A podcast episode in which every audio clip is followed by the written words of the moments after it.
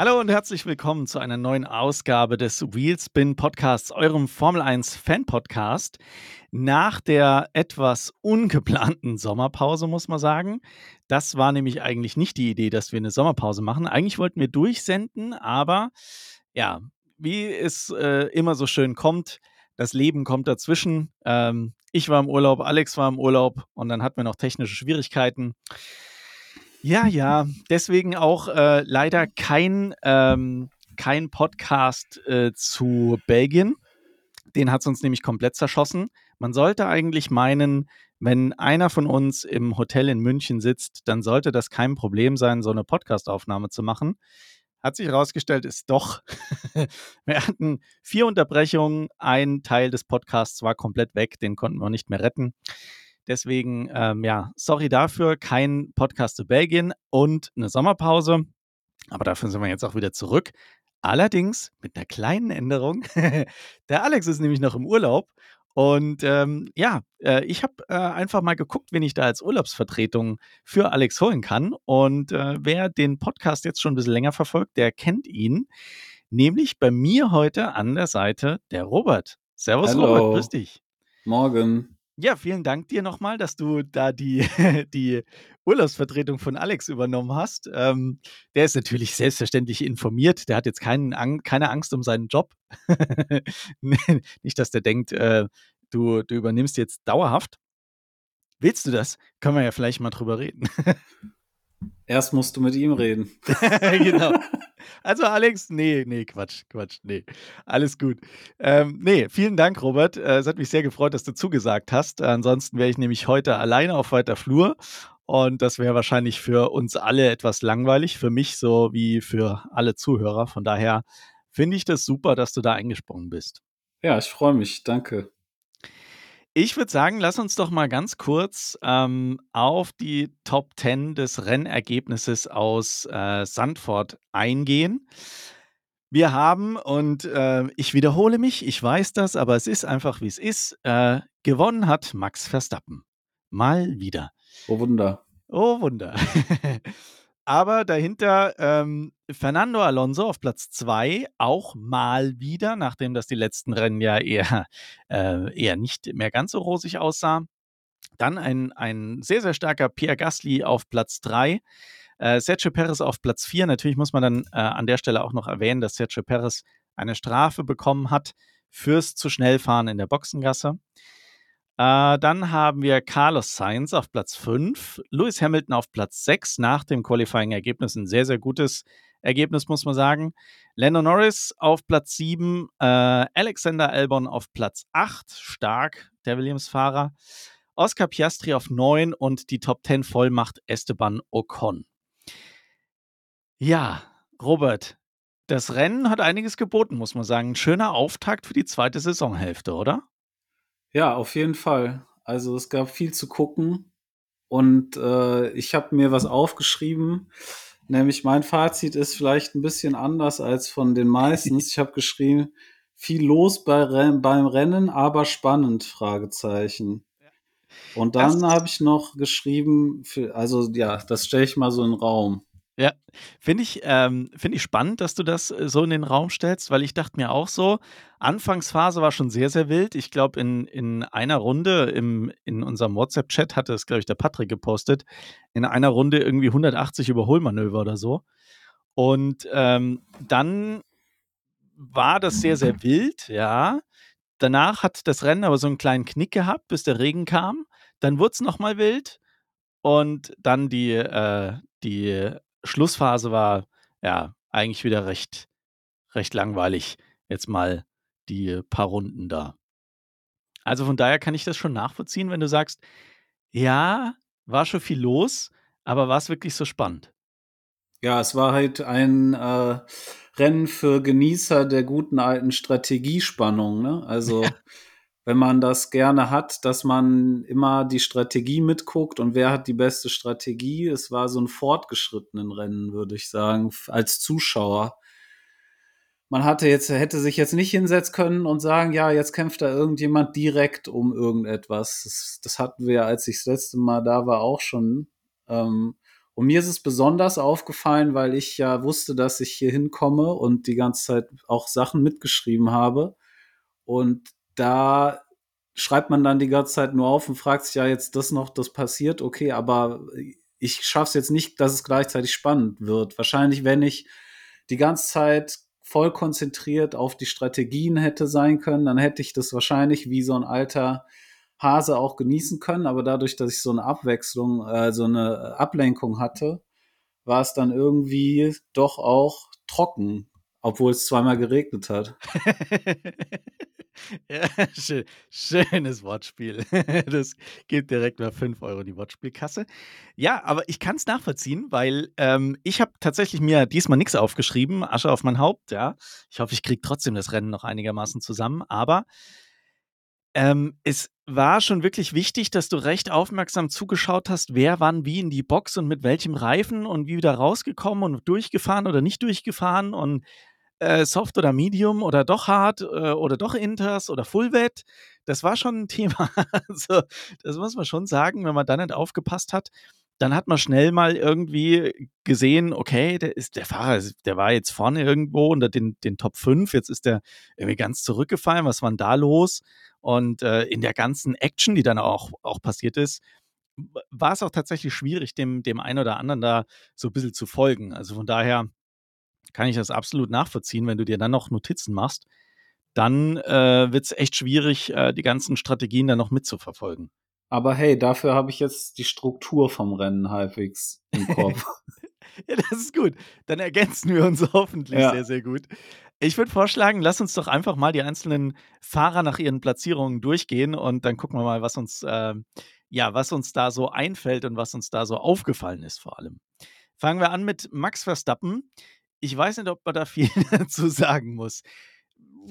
Ja, wieder ein Sieg von Max Verstappen, wieder ziemlich äh, ungefährdet, muss man sagen, obwohl ähm, Sergio Perez zu Anfang aus meiner Sicht erstmal die bessere Strategie gefahren ist, weil er sofort reingekommen ist beim Regen und Max Verstappen erstmal durchgefahren ist. Und das wiederum dazu geführt hat, dass Max Verstappen erstmal hinter Sergio Perez gefallen ist. Das war aber nicht lange so. das nee, das, der hat ja einfach mal die Muskeln wieder spielen lassen. Ich meine, der liebe Herr Alonso hat auch gesagt, dass der Herr Max Verstappen nicht genug Anerkennung kriegt für das, was er leistet in irgendeinem Interview. Genau. Und das ist auch schon so ein bisschen Gänsehaut, wenn ich jetzt so darüber nachdenke. Weil das haben wir auch schon letztes Mal besprochen. Man weiß halt nicht, ob der Red Bull tatsächlich so super ist oder ob einfach Max Verstappen und der Red Bull, okay, da ist man sich sicher, dass die zusammenpassen, aber was der halt da rausholen kann, ist einfach so krass. Also man kann es einfach nicht anders sagen. Und das wäre auch völlig egal, wen du da hinsetzt. Du kannst da jeden hinsetzen. Albon performt jetzt mega bei Williams. Wenn der wieder im Red Bull säße, wäre der wieder, wird wieder jeder sagen, der ist im Moment nicht so gut, den muss man wieder feuern in drei Runden. Ja, ich, ich glaube, es ist tatsächlich eine sehr, sehr undankbare Situation, in der Sergio Perez da ist. Der ist, ja. wenn man Max Verstappen mal ausklammert, in einer unglaublich guten Position, in einem unglaublich guten Team, in einem unglaublich guten Auto und macht einen guten Job. Aber dadurch, dass Max Verstappen so viel stärker ist, wirkt das natürlich alles viel, viel schlechter. Natürlich hat er auch seine Momente, brauchen wir auch nicht reden, ja. Das äh, hilft ihm sicherlich nicht, aber du hast schon recht, es ist schon krass zu sehen. Und Fernando Alonso hat es ja dann auch noch angesprochen. Es wird, glaube ich, auch deswegen nicht so gewürdigt, weil es so leicht wirkt. Weil jeder denkt so, ja klar, ist halt das schnellste Auto, ne? Kann halt jeder. Da setzt da Lewis Hamilton rein und der fährt den anderen genauso um die Ohren. Kann sein, muss aber nicht. Wir wissen es nicht. Nein. Und ich finde gerade diese Strategie, Perez mit dem früheren Stop und dann der besseren Ausgangsposition und dann Max Verstappen, der trotzdem so krass aufholt. Also der hat ja wirklich innerhalb von einer Runde, glaube ich, vier Sekunden aufholen können und dann äh, Perez einfach stehen lässt. Das zeigt schon, wie krass gut Max Verstappen da gerade unterwegs ist. Und ich glaube, das ist das, was Fernando Alonso meint, dass das zwar leicht aussieht, aber dass der eigentlich eine, eine riesen Performance bringt. Ich habe das Gefühl, dass es für ihn auch leicht ist. Und das ist halt das Krasse an der Sache. ja. Also, Also Es es, ist so, nicht ja. leicht für jeden anders, aber für ihn ist, ist es scheinbar irgendwie leicht. Weil er Definitiv. schafft es ja auch noch in Nizza durch die Autobahn zu brettern mit einer Hand. Also das schafft er ja auch noch Ja. nebenbei und auch noch äh, Online-Rennen zu fahren und so. Ja, keine Ahnung. Gut, die Nizza-Aktion, weiß nicht, ob die jetzt wirklich so sinnvoll war. So rein aus, äh, ich sag mal, äh, ja, Prestige. Äh, äh, Gesichtspunkten, also so als Vorbild meine ich. ich glaube, das wird ihm gar nicht nichts schaden und das ist irgendwie schon krass. Ja, ich habe auch den Eindruck, dass die, weißt du, jede, je, also bei jedem anderen Fahrer hätten sich die Medien da wahrscheinlich draufgestürzt, hätten es total ausgeschlachtet, eine Riesenszene draus gemacht und eine Schlagzeile ohne Ende. Äh, bei Max Verstappen ist das irgendwie sogar ein Stück weit untergegangen, oder? Ich, also ich weiß nicht, ob du drüber reden möchtest, dann musst du jetzt sagen ja. Ansonsten, nachdem, du, nachdem du Lehrer bist, sollten wir vielleicht mal auf, aus dem, auf den pädagogischen Aspekt eingehen. ja, also ich würde nur sagen, ich wundere mich, dass bei so etwas die FIA nicht irgendwas macht. Das ist das Einzige. Ich werte das nicht. Du hast es schon gesagt. Vorbild, dies, das, aber das kann ja nicht sein, dass jemand mit einer Rennlizenz sich so auf Autobahn verhält und dann halt nicht bestraft wird in irgendeiner Weise. Das, wenn es wahr ist. Es hat ja, meine Quelle ist diese, ah, diese eine Screenshot halt. Ne? Ich habe jetzt keinen Artikel dazu gelesen, deshalb Ja, sollte man da jetzt auch nicht zu tief reingehen. Ich weiß nicht, ob das bestätigt wurde bisher. Ich weiß es auch nicht und ich habe ähm, tatsächlich auch nicht mehr gesehen als du. Wenn das stimmt, ist es natürlich äh, so eine Sache und dann gebe ich dir voll recht, dass die FIA da keine Konsequenzen draus zieht. Das finde ich schon krass. Das war aber ja in der Vergangenheit. Ich meine, ähm, Mazepin war, glaube ich, auch mal in so einen Fall verwickelt, ne? Da Ja. gab es von der FIA auch keine Reaktion darauf. Ja. Und hier ist es genauso. Also da, da, das wird irgendwie so ein Stück weit totgeschwiegen, ne? Zumindest habe ich keine Reaktion Ja, von Ermittlungen gegen Max Verstappen, Raser Video Eurosport ist Aber hier gerade. Das heißt, es gibt kein Urteil, also kann man auch noch nichts sagen. Aber es ist sehr ruhig darum insgesamt. Das Ja. sehe ich auch so. Ja. Naja, aber gut. Lassen wir mal dahingestellt, ähm, wie du schon sagst, die Ermittlungen laufen. Äh, ob das jetzt wirklich der Fall war oder nicht, kann, können wir nicht beurteilen. Und ich glaube, dass, äh, darum sollte es auch äh, hier nicht gehen. Aber was man festhalten kann, starke Leistung von Max Verstappen wieder. Und ähm, ja, der, glaubst du, der wird dieses Jahr, weil das eine, eine, war ja ein Diskussionspunkt ähm, in unserem WhatsApp-Chat, glaubst du, dass der dieses Jahr nochmal ausfällt oder dass der mal ein Rennen nicht gewinnt? Der wird in meinen Augen keinen Fehler machen. Entweder fällt der Red Bull aus oder jemand schießt ihn ab. Und dass der Red Bull ausfällt, glaube ich eher nicht, aber kann passieren. Also braucht man ja auch nicht zu spekulieren. Ich glaube aber ziemlich stark daran, dass er nicht der Grund sein wird, dass er rausfliegt. Weil er auch einfach so abgewichst fährt, dass er sich immer raushält oder er sich raushalten kann. Der muss ja nichts mehr machen, der kann ja Zehnter werden und weiß, der hat in vier Runden ist er wieder Erster, egal gegen wen. Also das stimmt, der ist muss ja, Deshalb ist ne? er ja so entspannt. Und dann sagt er ja, okay, so war es sogar noch ein bisschen spannender im Interview. So hat das Rennen dann noch mal Spaß gemacht, sonst hätte es ja überhaupt keinen Spaß gemacht. So war ich dann hinter Sergio und konnte den überholen. Das hat doch dann für alle mehr Spaß gemacht. Ja, irgendwo hat er ja recht. Ja, ne? natürlich, ja klar. Stimmt ja auch. Ja, verrückt. Also, ich glaube tatsächlich auch nicht, dass ähm, er ausfällt. Also, ich glaube, dass der Red Bull zum einen so zuverlässig ist, dass der keine Mucken machen wird bis zum Ende der Saison. Was ich mir vorstellen könnte, wäre, dass es eventuell auf eine, ähm, auf eine Startplatzstrafe irgendwann mal hinausläuft, weil man einen Teil wechseln musste. Äh, irgendwie, aber das äh, ist ja eigentlich den Rennen dann eher noch zuträglich, weil Dann er dann gewinnt er ja trotzdem. genau. Und er hat dann noch Spaß. Gott sei Dank. Ja, so ist es, ja. Oder, ich meine, das kann immer sein, dass du abgeschossen wirst, ne? Also braucht nur eine blöde Situation sein und dann, dann äh, wird er da abgeschossen. Aber er hat das Talent, sich auch immer aus dem Klamauk da irgendwie rauszuhalten. Also sie setzten ihn natürlich auch strategisch gut bei den äh, Stops, weil sie halt können, in die freien Lücken und dann klärt sich das in der Regel alles von selbst. Ne? Also äh, von daher, ja. Aber lass uns mal weiterkommen, sonst kommen wir nicht durch. Äh, äh weitergehen, sonst kommen wir nicht durch. Fernando Alonso, Platz 2.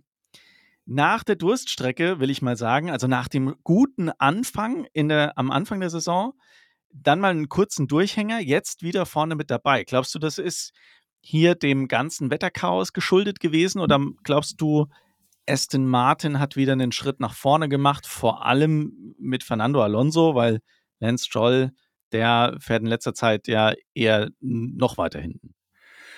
Ja, also Al Alonso hat ja selbst gesagt, aber sie müssen es ja sagen als Team, wenn man gut ist, dass wieder alles gut ist. Aber er hat ja gesagt, dass das Auto das sich so angefühlt hätte, dass man ihm 100% vertrauen kann.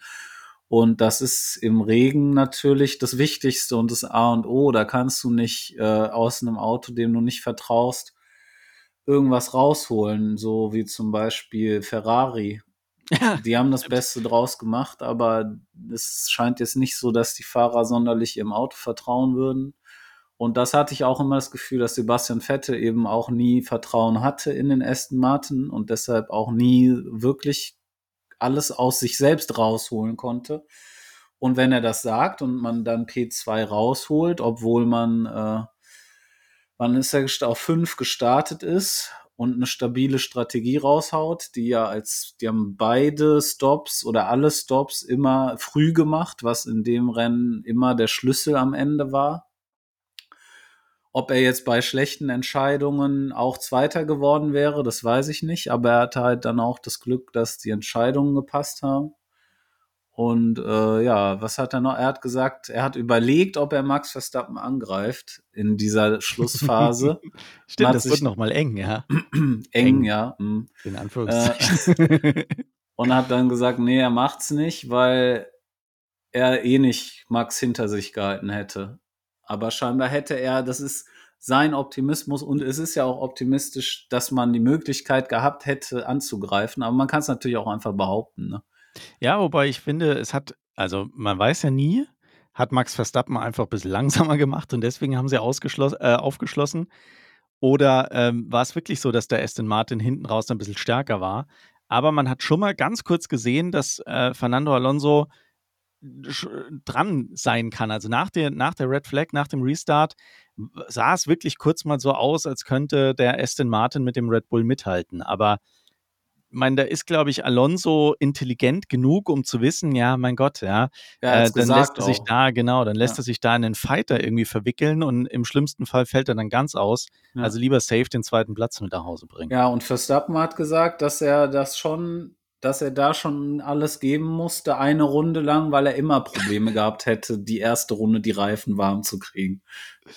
Ja, ja, und, und ich wirklich, also ich glaube das tatsächlich auch. Ne? Ich glaube das auch. Ja. Ich, ich glaube, dass der Red Bull auf die erste Runde wirklich Probleme hat mit den Reifen. Ich finde, das sieht man auch im Qualifying immer wieder, dass Verstappen in der ersten gezeiteten Runde oft nicht die Topzeit hinlegt, sondern ja. das erst hinten rausholt. Und jedes Mal alle, diesmal klappt es, diesmal wird er geschlagen. ja, nein. Also von daher ähm, verstehe ich ähm, das ja, schon. Dass, ich glaube das auch. Und, und, ich glaube, Alonso hat, äh, hat wirklich mal kurz überlegt und ähm, war aber dann schlau genug. Ich meine, dafür ist er ja auch lang genug äh, Racer und kann, glaube ich, die anderen sehr, sehr gut einschätzen, dass der gewusst hat, ja, okay, die, die Chance, die ist vielleicht da, dann kann ich den überholen, aber dann bin ich halt zwei Runden später wieder fällig. Ja. Von daher, ja. Alles richtig gemacht und den zweiten Platz mit nach Hause genommen und ähm, sehr, sehr gutes Ergebnis. Auch ein sehr, sehr gutes Ergebnis hat Pierre Gasly eingefahren. Den, muss ich ehrlich gestehen, ich ähm, nicht auf dem Zettel hatte für ein Podium. Vor, also vorher. Durch die ganzen Reifenzockereien äh, wurde es dann irgendwann immer wahrscheinlicher.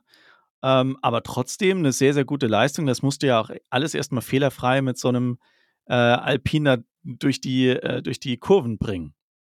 Ja, ich glaube, die haben auch so ziemlich einfach alles richtig gemacht, ne? Der ist gut gefahren. Die haben auch keinen, die sind auch, glaube ich, eher früh reingekommen jedes Mal. Und das relativiert, der Rückstand war jetzt noch vier Sekunden oder so, 3,3 auf Alonso. Relativiert vielleicht auch die Pace des Aston Martins. Also, das stimmt. Weil wenn man sich ja, das so anguckt, wenn Alpine da hinkommen kann mit den genau. richtigen Strategien. Der Alpine deutlich schlechter vom Aggregat her, also behauptet man zumindest. Ne? Ähm, ich glaube, die 4 hat sogar gemessen, einige PS weniger als die anderen Aggregate. Bei Alpine jammert man ähm, ganz besonders laut. Aber ähm, das ist natürlich ein guter, ein guter Punkt. Das kann wirklich darauf hindeuten, dass einfach auch durch die Wetterkapriolen und die Strategieentscheidungen es diesmal vielleicht auch etwas einfacher war, hinter Red Bull zu bleiben. Aber ein sehr versöhnliches Ergebnis für Alpine kann man festhalten, nachdem es ja vor der Sommerpause doch ganz schön wild herging bei denen. Ja, freut mich auch für Pierre Gasly einfach, dass der da im neuen Team, neuen, ja, im neuen Team, ja, Fuß fasst und da auch sich behaupten kann, ne? Er ist auch ein guter Fahrer. Also ich finde, weiß nicht, ob es ein Weltmeisterkandidat ist, aber er hat auf jeden Fall Talent, um in der Formel 1 vorne mitfahren zu können. Auch wenn der Alpine jetzt nicht das stärkste Auto ist. Das muss ich jetzt auch nochmal hier ansprechen, weil das mir auffällt mit Pierre Gasly und Albon. Die teilen ja das gleiche Schicksal, unter genau. Max Verstappen geköpft worden zu sein. und äh, dann wieder aus der Asche auferstanden sind.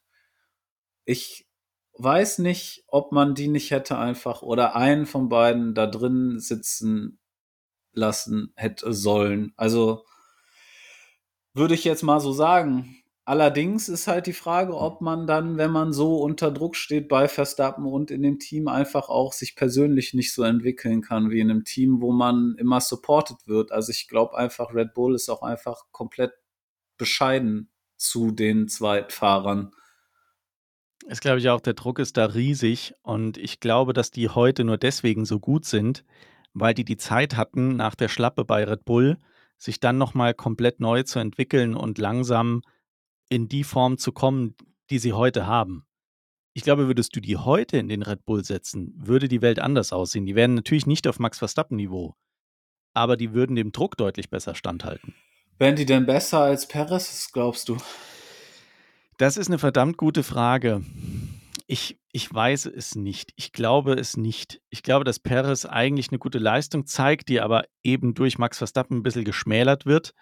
Ich würde zwar immer noch gerne Nico Hülkenberg im Red Bull sehen, aber ja, wie realistisch ist das, ne? Ja, weil sollen sie machen. Ich würde würd ihn nicht sehen, reinsetzen, aber. das, ähm, ja, das werden wir wahrscheinlich nie erleben und deswegen auch nie erfahren, Nein. ob er besser ist als Sergio Perez. Aber Alexander Albon, der finde ich, ähm, fährt sogar noch ein Stück mehr unter Niveau als Pierre Gasly, weil der im, im Williams, finde ich, noch mal einen Ticken schlechter ähm, unterwegs gewesen ist in der Vergangenheit. Jetzt ist der äh, Williams ja deutlich stärker geworden, muss man auch sagen. Aber ich glaube, der an der Seite von Max Verstappen, das wäre ein super Paket. Das wäre wirklich ja. ein sehr konstanter Fahrer.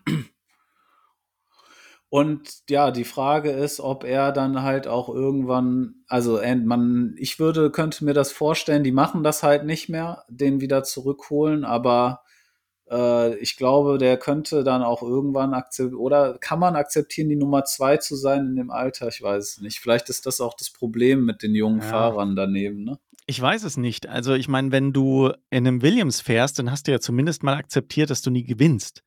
Ja, aber du kannst immerhin immer das Duell voll ausfahren in deinem eigenen Team. Ne? Das stimmt. Und du bist halt gleich der Held, wenn du irgendwie mal in den Top Ten ja, ankommst. Das tut denen halt gut auch, ne? Baut die auf, logisch. Ja. Ne? Ich glaube, es ging uns allen so, wenn ich, äh, wenn ich in einem Top-Team fahre und werde dort gekickt, dann bin ich natürlich erstmal gebrochen. Und ja. wenn man mich dann langsam wieder aufbaut und ich gute Leistungen zeigt, dann bin ich natürlich happy. Ja. Das ist nur menschlich, ja. Gut, lass uns mal weitergehen. Ähm, lass uns mal über Carlo, äh, über Sergio Perez noch mal kurz reden. Ähm, ja, äh, der hatte eigentlich ein gutes Rennen, auch durch die Strategie, hat aber auch einige Schnitzer drin. glaubst du, der hätte im Ansatz eine Chance gehabt, vor Max Verstappen anzukommen oder zumindest den zweiten Platz zu holen? Der hätte, also was heißt eine Chance, wenn was nicht gewesen wäre? Entschuldigung. Ja, wenn er, wenn er diese Schnitzer drin gehabt hätte, wie zum Beispiel zu schnell zu fahren in der Boxengasse. Damit hat er ja sich selbst auch äh, um seine Platzierung gebracht. Ja, aber da beißt sich ja die Katze in, selbst in den Schwanz, die hat er ja gemacht. Also es ist ja er gewesen. Ja. Also wenn jetzt, wir können, die Frage würde ich so akzeptieren, wenn es äußere Einflüsse gewesen wären, die er nicht in der Hand gehabt hätte, aber er hat es ja in der Hand gehabt und er hat es ja verkackt. So ist es. Also du redest auch positiver über ihn, als ich es tun würde jetzt im Durchschnitt in diesem was, Podcast bisher. Was, ich bin, als Red Bull-Fan muss ich das. Das geht Ach gar ja, nicht okay, anders. Du bist Helmut Marko Junior. Okay. Logisch. Ah nee, der dreht ja auch schon den Rücken. Nee, der, äh, genau, richtig. Äh, der sieht ihn eher kritisch. Na, würdest, ja. du, würdest du ihn ersetzen? Würdest du ihn jetzt sofort rausholen und sagen, nö, warum? Für den Rest der Saison? Nee, natürlich nicht. Würdest du ihm also, 2024 nochmal ein Cockpit geben? Nein, auf keinen Fall. Wen würdest du reinsetzen? Ich würde Alexander Albon reinsetzen. Aber das machen die ja nicht wegen Ehrengefühl, Gedöns oder weiß ich nicht. Also das haben die ja gesagt, dass das eine Regel Nummer eins wäre, so halb, ne? Gut, aber Ricciardo haben sie auch zurückgenommen, ne? Noch nicht in den, Re in den Red Bull, Stimmt. aber kann ich mir vorstellen, hätte ich mir vorstellen können, dass das im Hinterkopf ist, was aber jetzt wieder alles gewürfelt, neu gewürfelt ist. Das stimmt, ne? Durch die Verletzung von, ja. äh, von äh, Daniel Ricciardo muss man jetzt mal wirklich sehen. Was dass, Riesenchancen äh, für Nico Hülkenberg jetzt wieder auftut. ich merke schon, du bist genauso ein Hülkenberg-Fan wie ich. Ja, also ich bin Fan, aber der, ich sehe nicht, dass der der beste Racer ist, den man jetzt da, also der macht gute Qualifyings, aber der fährt ja nicht, das weiß ja jeder, dass er nicht der beste Rennfahrer ist. Ja, gib ihm mal ein ordentliches Auto, dann fährt er auch ordentlich Rennen. Ja. Der Haas ja, ist da jetzt also klar, nicht repräsentativ. Ich nehme jeden im Red Bull, aber ich hätte gerne jeden genommen, der äh, Verstappen vielleicht, wo man so ein bisschen die Hoffnung hat, den zu pieksen. Und da sehe ich jetzt Hülkenberg nicht dass der irgendwie in Ansatzweise irgendwie gefährlich werden würde für Verstappen. Also du würdest 2024 äh, Sergio Perez auf jeden Fall ersetzen, aber würdest ich würde ihn auf jeden Fall ersetzen. Die Frage ist, ob es jemanden gibt. Eigentlich brauchst du jemanden mit Cojones, der sich für diesen Druck nicht interessiert. Und da dachte ich, wäre Perez weniger ehrgeizig aber er steht sich ja dadurch selbst im Weg, dass er sich irgendwie lange eingeredet hat, gewinnen zu können. Dann hat er es jetzt nicht geschafft und jetzt keine Ahnung, was jetzt ist. Jetzt denkt er sich, mache ich vielleicht ein Vettel und gehe zu meinen Kindern. Ich weiß es nicht. ja. Ja, ich finde, am Anfang sah das tatsächlich so aus, als würde er diese Helferrolle für Max Verstappen ähm, akzeptieren. Ja. Er hat ja auch gute, gute ähm, Fights gezeigt, in denen er Max Verstappen verteidigt hat. Aber nach dem Saisonauftakt dieses Jahr, wo er gedacht hat, er kann halt auch die Weltmeisterschaft holen, habe ich auch so ein bisschen den Eindruck. Der ist dann ein Stück weit gebrochen, weil er gemerkt hat, nee, läuft irgendwie doch nicht. Oder er weiß schon, dass er nicht mehr da sein wird nächstes das Jahr. Das kann natürlich auch sein. Vielleicht hat man ihm die Entscheidung schon mitgeteilt und der macht jetzt halt nur noch Dienst nach Vorschrift. Ja, wir werden es sehen. Auf jeden Fall bin ich nicht so begeistert von jemandem, der im vermeintlich besten Auto sitzt, aber da auch wieder die Fallunterscheidung. Oder ist das Auto vielleicht gar nicht so obermäßig Hammer? Das wüsste man, wenn man jetzt in der Saison wechseln würde und jemand Neues da reinsetzen würde. Ich finde, das wäre die einzige Chance, um da so ein Stück weit eine Orientierung Skalierung. geben zu können. Ja? ja. Aber das wollen sie vielleicht auch einfach nicht. Vielleicht ist das auch der Grund, genau. Vielleicht sagt man, nee, nee, lass mal weiterfahren und nächstes Jahr ist nächstes Jahr und ähm, da geht es nochmal von vorne los und dann sieht keiner die wahre Stärke des Red Bulls. Ja, genau. Lass uns mal zu Ferrari kommen. Carlos oh, ja. Sainz. lass uns Carlos Sainz und, ähm, und Charles Leclerc gleich zusammen behandeln, ja. weil Leclerc ist ja ausgefallen. Von daher ähm, käme der jetzt eh zum Schluss. Was sagst du zur Performance von Ferrari? können wir einfach ein anderes Thema aufmachen. Was ist, warum reden wir? Man muss das nicht mehr besprechen, das Thema Ferrari. Das Thema ist einfach durch. Reden wir drüber, wenn sich was Neues ergeben hat. Also ich merke, die Performance ist nicht die beste. Ja, es ist immer die gleiche Story. Wir kommen mit einem guten Gefühl ins Wochenende. Okay, ja, ja, ja, das Rennen wird besser. Und dann irgendwann bei Runde 5 fängt der erste Zoff am Boxenfunk an. Dann wird noch ein Strategiefehler gemacht. Dann sind die Boxen, ist die Boxencrew nicht vorbei, äh, nicht bereit. Und dann retired einer das Car, äh, das Auto und der andere sagt, ja, ich bin mit P6 zufrieden.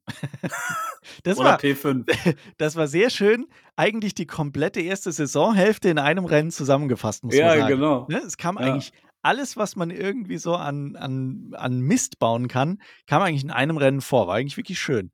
Ja. Ferrari hat wieder Ferrari-Dinge gemacht. Ja. Also mehr kann man dazu, finde ich, einfach nicht sagen. Finde ich auch. Das braucht man auch nicht analysieren.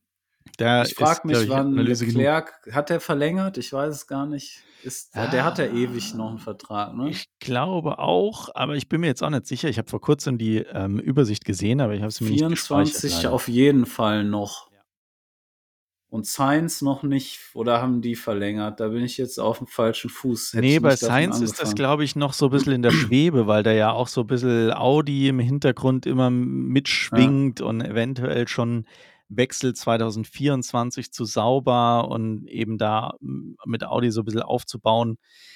Also ich habe das Gefühl, dass Ferrari Science weniger zusetzt als Leclerc.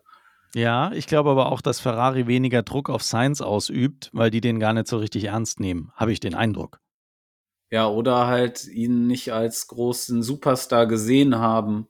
Also die Erwartungshaltung vielleicht eine andere war und jetzt gibt es plötzlich doch keine Nummer eins, den Youngster Leclerc. Ja, es ist schon, glaube ich, richtig unentspannt bei denen hinter den Kulissen. Das glaube ich auch. Was, was hältst du denn generell von Leclerc? Glaubst du, der ist wirklich dieser große Fahrer, den Ferrari in ihm sieht? Oder ist das alles vielleicht eine Nummer zu viel? Äh, ich glaube, dass man bei Ferrari einfach nicht glänzen kann aktuell. Und das hat Sebastian Vettel gezeigt.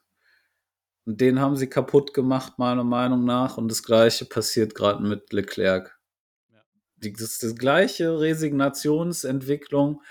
Der muss jetzt noch einen großen, der hat halt jetzt noch nie um die WM gekämpft. Das könnte ihn retten, dass er nicht für immer gebrochen ist, aber keine Ahnung. äh, ja, ich sehe da eigentlich, hatte ich große Hoffnungen in den und ich glaube, dass er immer noch einer der besten Rennfahrer ist in dem Grid. Dass er aber da das nicht kann. Mit also diesem also Auto, mit diesen Leuten. Da redest du jetzt positiver über Leclerc als ich, ja, okay. ich das tun würde. Ich habe irgendwie so ein bisschen den Eindruck, aber das muss ich gestehen, habe ich bei Max Verstappen am Anfang auch gehabt, dass der einfach die, die Dinge nicht zusammenkriegt. Ne? Wenn wir uns erinnern an den Max Verstappen von vor ein paar Jahren, der ist sehr hitzköpfig gefahren, der hat viele Fehler gemacht, der hat es oft übertrieben und deswegen seine Ergebnisse kaputt gemacht. Mhm. Und bei Leclerc habe ich auch so ein bisschen den Eindruck, dass der mit so viel ähm, ja, mit, mit, so, mit, so mit einem Messer zwischen den Zähnen fährt, weil dieses Auto einfach nicht mehr hergibt, er aber mehr rausholen möchte ja. und dadurch im Prinzip sich selber die Rennen so ein Stück weit kaputt macht. Und dann sieht das natürlich aus, als wäre er nicht in der Lage zu fahren. Ja, ja, ja so wird es sein. Also warten wir mal ab. Wenn Ferrari nächstes Jahr vielleicht äh, etwas besser wird und sie um die WM fahren können, dann brechen sie ihn so richtig. Ja, ich hatte ja Ferrari-Boykott in dem Podcast ausgerufen, deshalb sage ich jetzt nichts mehr zu Ferrari. Alles klar.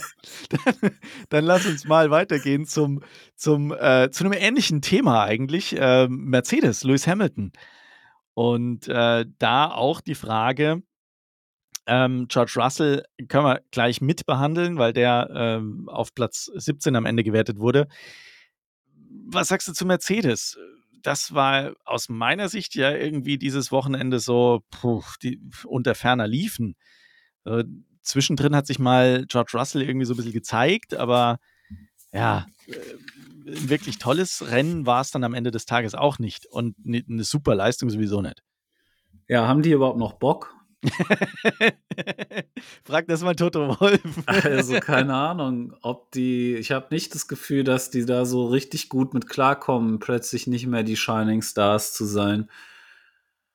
Die sind halt das Gegenteil von Ferrari. Die sagen, die, die laufen da rum wie ein depressiver Hund. Ja, es reicht einfach nicht. Wir müssen mehr tun. Wir sind sau schlecht aktuell. Es muss besser werden. Wir arbeiten hart. Es dies, das. Das sind auch wieder immer die gleiche Story, die aufgesponnen wird von denen. Nur halt im Gegenteil. Also Ferrari sagt die ganze Zeit, wir haben keine Probleme, ist alles super, wir müssen nichts ändern, ist mega gut. Und die sagen halt, ja, wir haben Probleme und werden aber auch nicht nennenswert besser, habe ich das Gefühl, so im Saisonverlauf.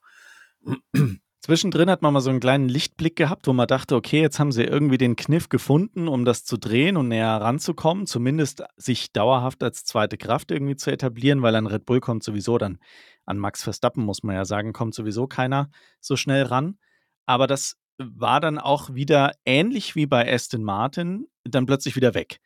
Ja. Und jetzt sind sie irgendwo wieder in der, in der Versenkung verschwunden, sage ich mal. Aber ich habe auch den Eindruck, wie du schon sagst, im Speziellen Lewis Hamilton tut sich mit der Rolle gerade extrem schwer und damit auch so das ganze Team, weil Lewis Hamilton natürlich eine ganz, ganz krasse Schlüsselfigur in diesem Team ist. George Russell nimmt das alles noch ein bisschen lockerer, habe ich so den Eindruck, und fährt deswegen öfter auch mal gute, oder gute ist ja übertrieben, aber bessere Ergebnisse ein. Ja, von dem kriegt man halt auch nicht so viel mit, ne? Die Medien nehmen halt jedes zu jedem, zum Beispiel bei Formel1.de gibt es immer zu äh, Hamiltons Meinung zum Rennen einen eigenen Artikel. Er wird halt geklickt, so. Und deshalb weiß ich ungefähr, was der sagt, wenn ich nicht alle Interviews geguckt habe. Aber ich weiß gar nicht so richtig, was George Russell sagt, ehrlich gesagt. Ich finde, die sind ähnlich, die haben ähnliche Ergebnisse. Mal ist der eine besser, der mal ist der andere. Aber wie George Russell jetzt damit drauf ist, der denkt sich halt, ja gut, ich bin halt sau jung ich bin saugut und ich kann noch warten. Und der andere denkt sich, ja, ich will jetzt meinen doofen achten Titel und ich habe nur noch ein Jahr, zwei Jahre. Ja, ich glaube, dass Klar, Lewis Hamilton da den Druck merkt. Ja. Genau, ich glaube, dem läuft wirklich die Zeit davon. Also und, ich glaube, das weiß er auch. auch. Ja, ja, ja genau. Ja. Und ich glaube, das ist wirklich für ihn ein Problem, weil er es jetzt mit aller Gewalt gerne hätte, es aber nicht hinkriegt. Und das frustriert ihn. Das ist zumindest mein Eindruck. Ja, unbedingt, klar, sehe ich auch so. Da hilft auch nichts. It's good effort. Ja, it's for the team. Very good. You worked so hard all the weekend. Thank you very much. Ja. Aber das sagt er halt. Das hört sich aber nicht so an im Hintergrund, finde ich. Also Was mir bei Mercedes so insgesamt und auch bei Lewis Hamilton so ein Stück weit aufgefallen ist über die letzten Wochen auch, gerade so in der Sommerpause, ähm, waren die häufigen Kommentare, wie schädlich denn so eine Dominanz wie die von Red Bull momentan ist. Mhm, okay. Das äh, finde ich ist irgendwie so ein bisschen scheinheilig, wenn die, das so, wenn die das so sagen und ja. du so ein bisschen in die Vergangenheit schaust und dir denkst so, ja, aber ja. ich meine, das war bei euch auch kein Problem irgendwie. Also warum ist es jetzt eins, ne? Und ja. das finde ich ein bisschen schade. Ich finde, das bringt so ein bisschen Unsportlichkeit in die ganze Geschichte. Ja, sagst du als Red Bull-Fan. Sag ich als Red Bull-Fan, natürlich. hey Leute, ich habe die letzten Jahre auch geweint. Hast auch Jedes gesagt, Rennen. das ist nicht gut mit der Dominanz. ja, genau. Mir hat aber keiner zugehört. noch kein Podcast gemacht. Nee, noch kein, das war, das war der Unterschied, ja. Jetzt, ja. jetzt würde jetzt Helmut Marco sofort sagen, also Adrian, zurück an den Schreibtisch und design jetzt mal das Auto. Ja. Ja, immerhin bin ich einer der, der, der größten äh, Red Bull-Trinker dieser Erde. Also mm, okay. ich finanziere das eigentlich. Ja, so. 100 zu 90 Prozent. Zu, zu, zu, ziemlich, also fast 99 Prozent. Okay, sogar so viel.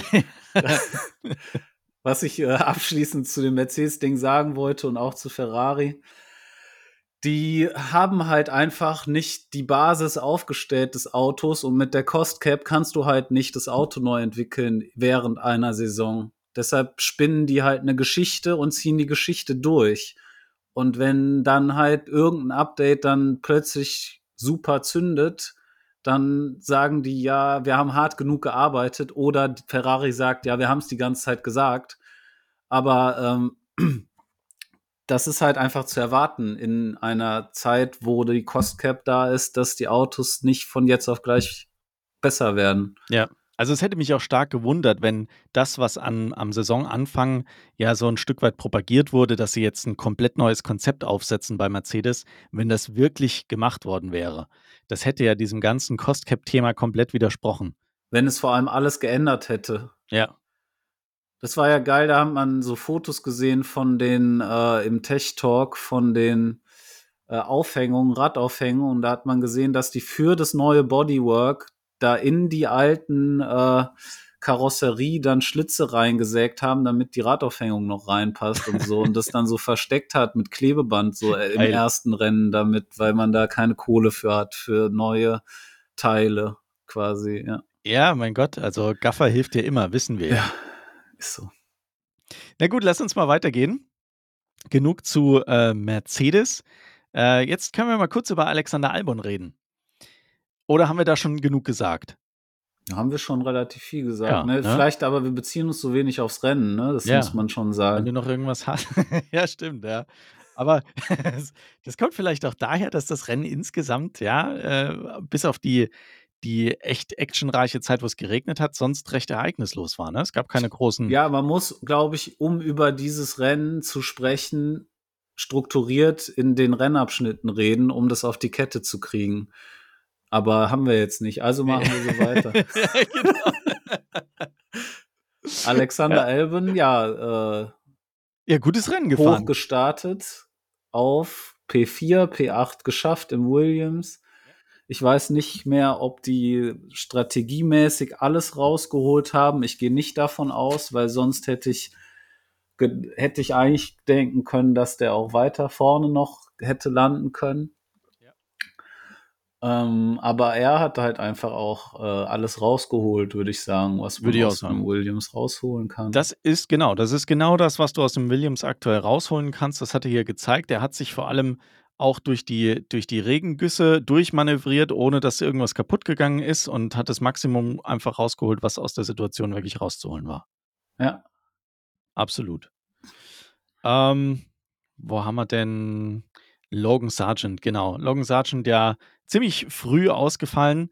Was hältst du denn von dem? Das würde mich jetzt auch mal interessieren, weil das ist ja auch wirklich so jemand, der, zumindest ist das meine, mein Empfinden, so ein Stück weit polarisiert. Die einen glauben, das ist ein Spitzenfahrer, die anderen sagen, der kann eigentlich nichts. Ähm, mein Bauchgefühl sagt mir, dass er in der ersten Saison jetzt bisher noch nicht super abgeliefert hat, aber jetzt auch nicht so viel schlechter als andere Rookies.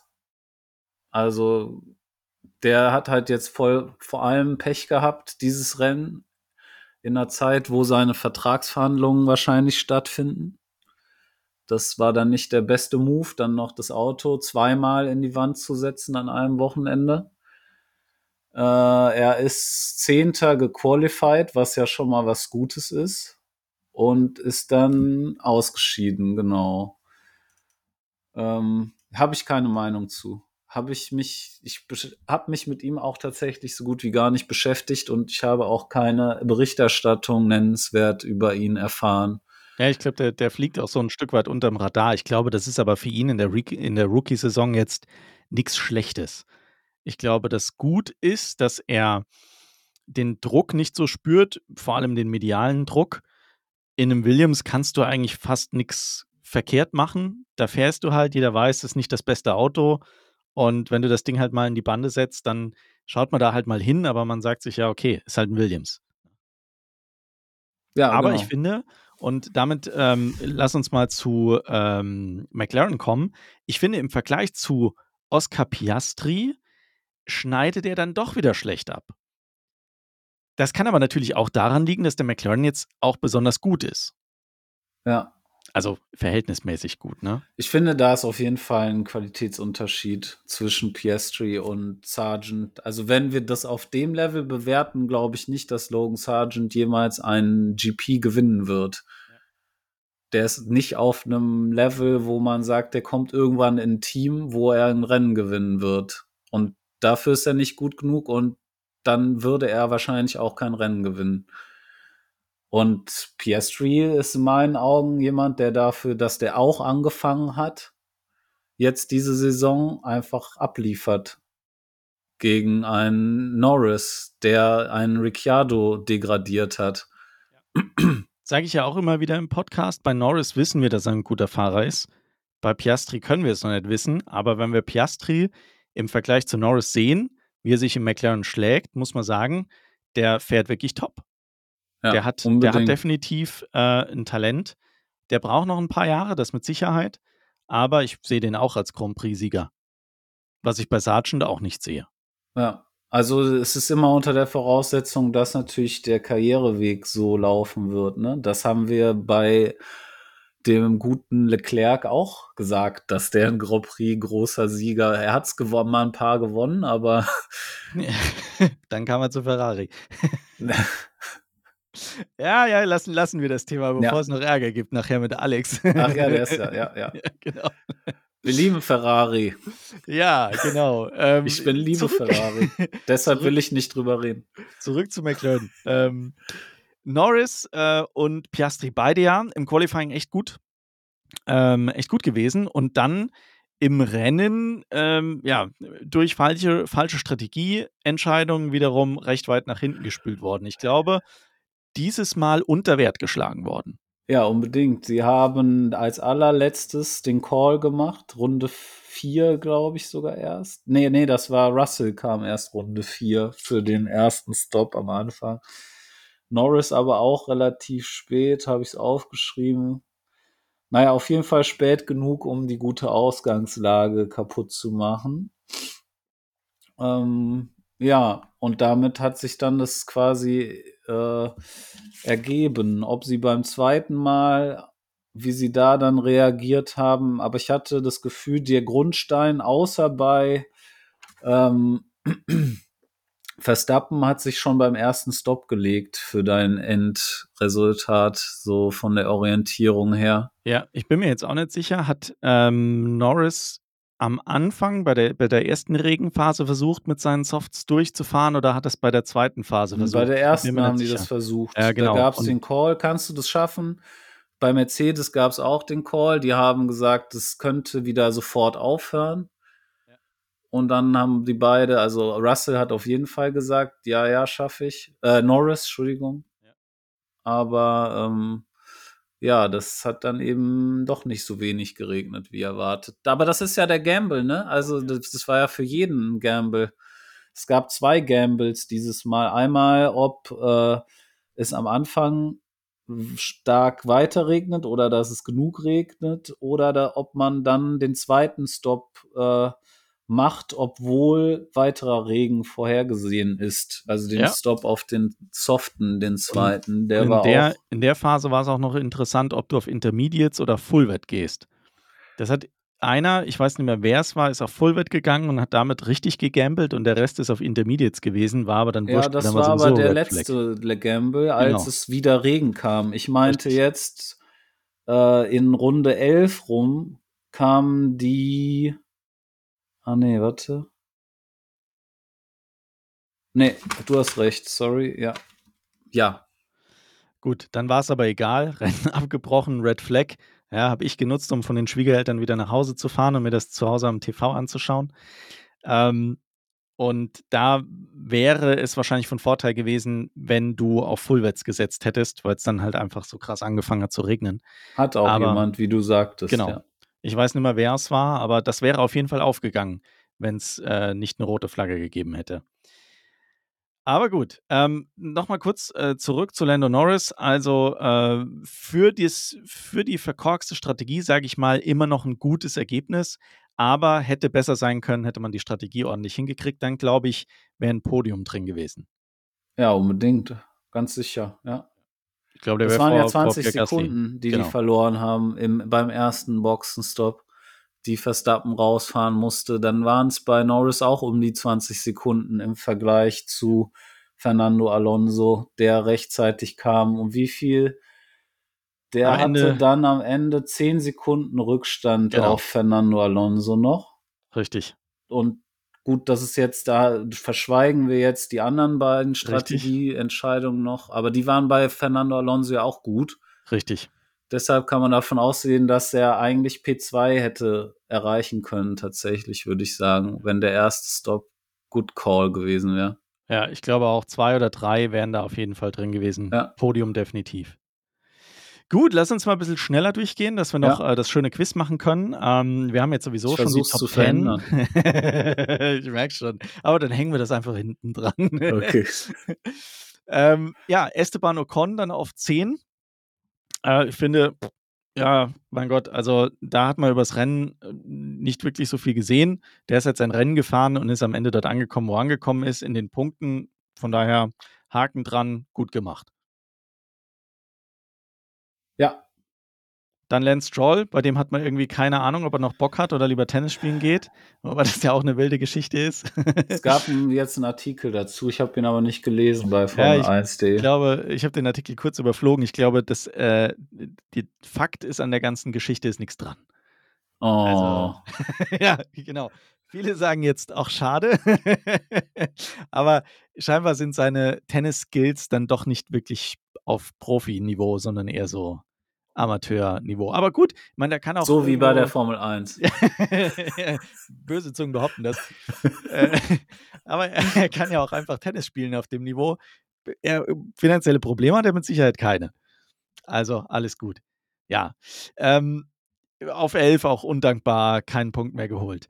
Nico Hülkenberg, darüber müssen wir natürlich kurz reden. Ähm, war ein bisschen schade. Also ich glaube, dass man da auch viele falsche Strategieentscheidungen getroffen hatte. Hätte man mehr rausholen können.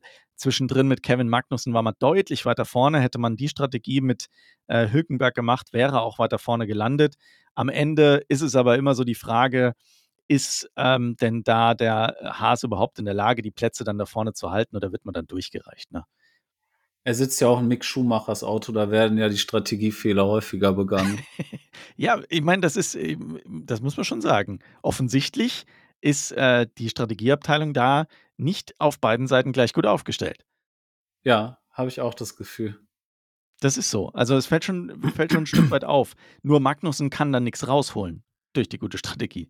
Ja. Er ist halt äh, zwischendrin mal besser gewesen, aber jetzt eigentlich durch die Bank schlechter. Tja, Aber Nico kriegt das noch hin. der wird noch Red Bull-Fahrer. Ja, der wird noch Red Bull-Fahrer. Ich bin dafür. Und ich trinke immerhin 99 Prozent der Red Bull-Dosen. Also von daher. Dann äh, über einen müssen wir definitiv noch reden. Liam Lawson, der für Daniel Ricciardo eingesprungen ist. Und das wiederum habe ich nicht live im Fernsehen gesehen und auch nie in der Wiederholung. Ähm, Daniel Ricciardo ist eingeschlagen, hat sich die Hand gebrochen. Und das wohl so kompliziert, dass der auf jeden Fall noch für äh, Monza ausfällt und vielleicht sogar bis, äh, bis Singapur. Äh, und in der Zeit fährt Liam Lawson auf jeden Fall in dem Auto. Und das wiederum Verrückt. ist, glaube ich, wirklich ein Problem für Daniel Ricciardo. Weil der Lawson macht seine Sache gar nicht so schlecht. Ja, 13. sogar, ne? Vor Für? Yuki. Für einen Alpha Tauri, genau, im, Im ersten, allerersten Rennen. schwierigsten Startrennen, das man Richtig. sich vorstellen kann.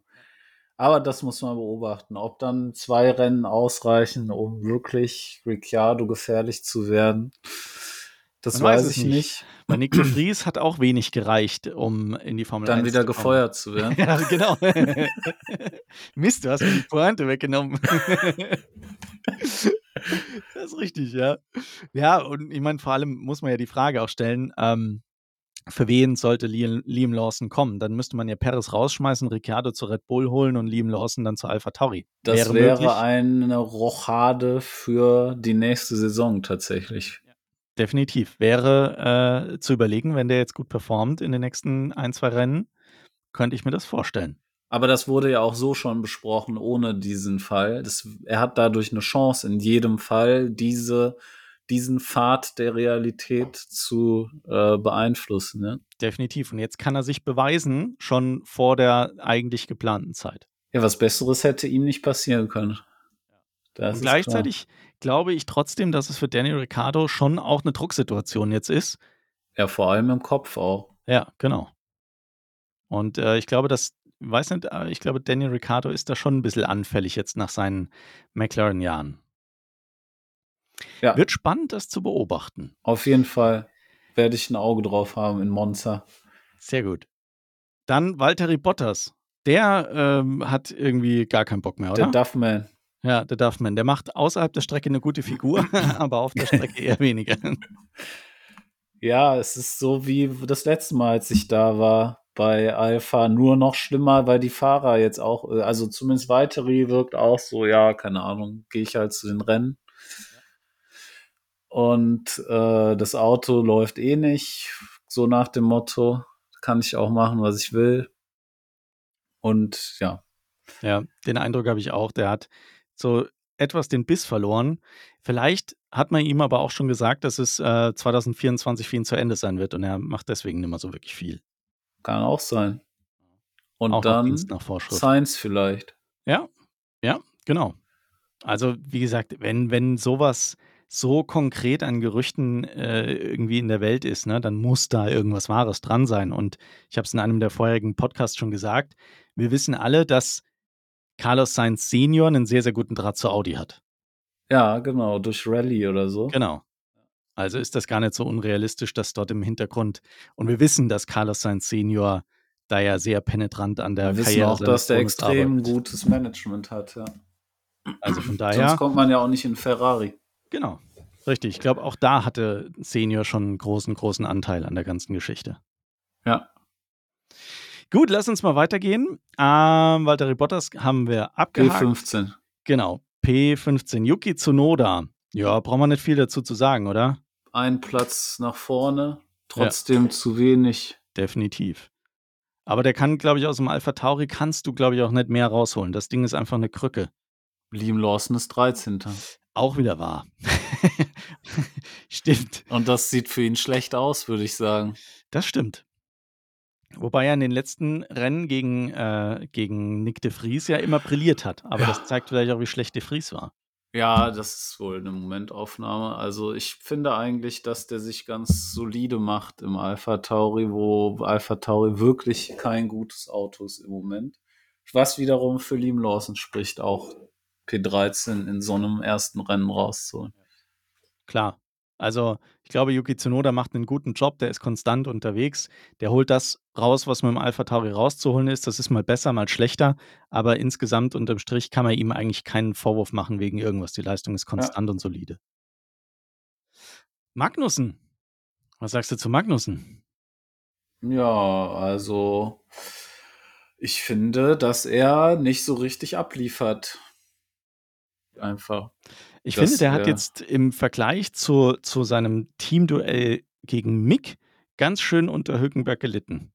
Ja, ich kann es auch gar nicht sagen, ob, also wie man das jetzt kausal verknüpft, ob jetzt Mick so schlecht war oder ob ähm, er da noch mehr Bock hatte oder ja, er jetzt einfach sagt, ich krieg da keine Schnitte im Qualifying, er resigniert.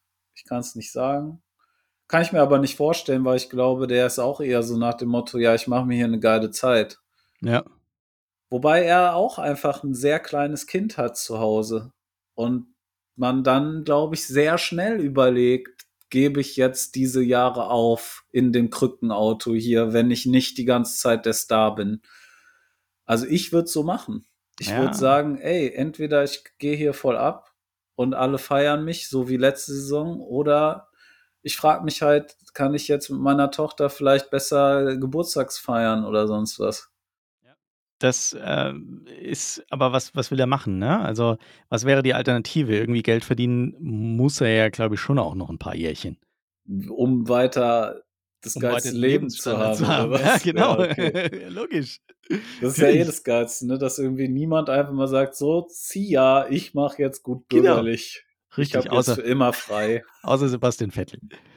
Ja, der macht auf gut bürgerlich Ja, mit seinen der zieht das 45 Formel 1 Autos. Ja, ja, mein Gott. Es ist halt, Die hat er ja schon. ist halt so hängen geblieben, ja. Ja. Das will man machen. Ist Ja. halt so. ja, und dann last but not least über George Russell haben wir schon gesprochen, äh, Charles Leclerc und Logan Sargent, aber Joe. Und Joe ist für mich so, pff, also wenn der morgen nicht mehr bei der Formel 1 wäre, ich weiß gar nicht, ob ich das, ob ich das mitkriegen würde. Nee. Ah, und na, ich hatte halt zwischendurch stehen, ja geil, Zweiter. Und dann irgendwann, ah nee, Bande. ja, der war, der war durch äh, verrückte Umstände irgendwann mal ganz weit vorne. Und ich dachte so, hoch, wer ist das denn?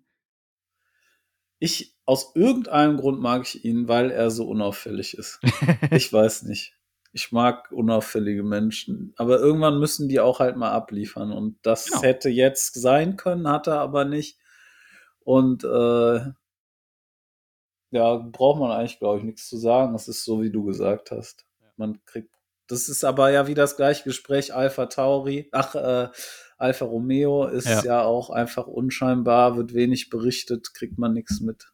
Ja, also ich glaube, dass du in dem Auto auch nicht nichts reißen kannst und deswegen äh, kannst du auch gar nicht auffallen. Das geht, geht überhaupt nicht. Also da müsste schon Ja. viel, viel zusammenkommen, dass du da irgendwie ein halbwegs gutes Ergebnis zusammenkriegst. Ja. Das ist halt Mittel, Mittelmaß, unteres Mittelmaß. Und die fahren halt dann so hinten um 13, 14, 15 mit, mal, mal besser, mal schlechter. Und ja, mein Gott, muss mal gucken, wie sich das über die nächsten Jahre entwickelt. Aber nachdem dann Alfa Romeo sich da auch zurückzieht, äh, von dem Team zumindest und zur Haas rüber wechselt, das wird ja eh spannend. Aber äh, ja, schauen wir mal. Ja, Robert, dann, ähm, wir haben zwar die Stunde schon voll, aber ich lass es mir nicht nehmen. Lass uns noch einen kurzen Ausblick auf Monza machen und das in Form meines altbekannten Quizzes. Ja, wir machen gleich mal kleine Quizmusik. Und äh, ja, dann gucken wir mal, was du, was du weißt. Und wenn du nichts weißt, ist auch nicht schlimm. Ich saß ja auch schon auf der anderen Seite und ich wusste nichts. Also deswegen bin ich ja derjenige, der ähm, oft die Fragen stellt. Ähm, ich habe es äh, teilweise auch gar nicht so schwer gemacht. Wir fangen direkt No an. pressure. no pressure, genau. Wir fangen direkt an. Was ist denn die Streckenlänge in Monza? Kannst doch schätzen, wenn du es nicht weißt. Aber vielleicht weißt du es ja auch zufällig. Drei Kilometer. 5,739 Drei Kilometer. ist sehr kurz, ne? Ja, drei Aber das, ich weiß, dass es lang ist, ja, deshalb war es doof, ja. Äh, also 5,793 Kilometer. Ähm, gut. Äh, wer holte denn die meisten Siege in Monza? Und ich kann ja an der Stelle den Tipp geben, es sind zwei, die auf gleicher Stufe stehen. Ah ja, super. Lewis Hamilton. Das ist einer davon, richtig. Correct. Nice. Und äh, Sebastian Vettel. Eh. Ah ja, okay. Michael Schumacher. Ah ja, der wäre jetzt der nächste gewesen, ja. Genau. Aber Vettel hat, glaube ich, gar nicht mehr so viele erste Plätze irgendwo, ne? Mm, Nee, tatsächlich ist es sehr oft Lewis Hamilton, ähm, der die meisten Siege irgendwo hat. Und jetzt pirscht sich natürlich langsam Max Ja, Verstappen ja, ran. Ähm, von daher werden, werden oft, äh, wird oft Sebastian Vettel mittlerweile verdrängt. Ja. Aber beide, äh, Michael Schumacher und Lewis Hamilton, haben hier fünf Siege geholt. ja, siehst du mal. Jetzt eine Frage, die vielleicht ein bisschen einfacher ist. Wie heißt denn die Strecke in Monza offiziell?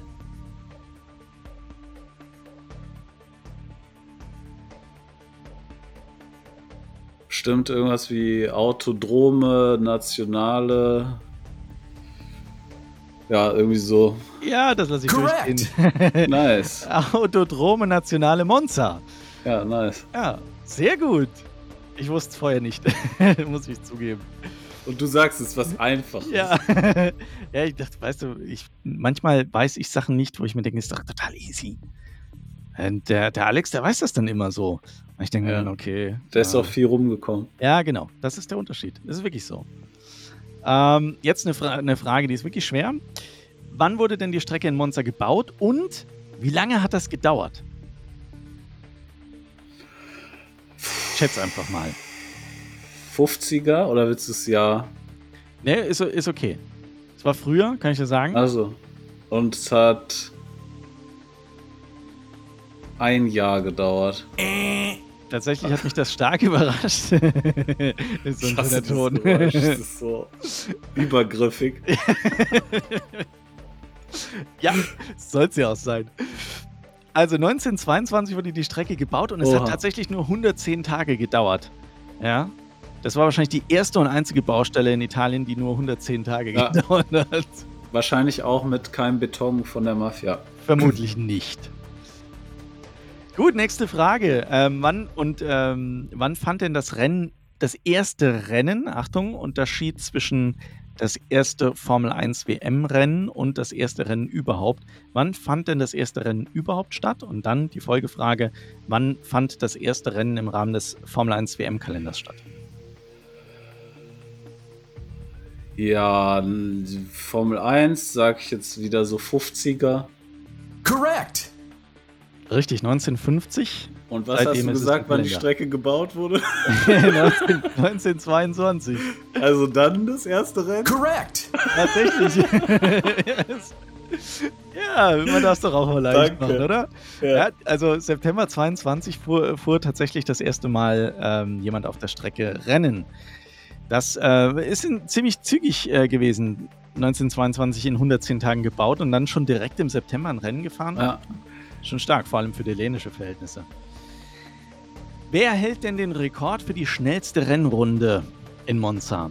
Und ich kann dir sagen, das ist auf jeden Fall keiner der Top-Fahrer, aber einer aus der, ich sag mal, älteren Vergangenheit. Zumindest für uns in hm. unserem Alter. Kimi Raikön. Fast. Äh. Rubens Barrichello. Boah, das wollte ich auch sagen. Verdammt. Ja. Ja.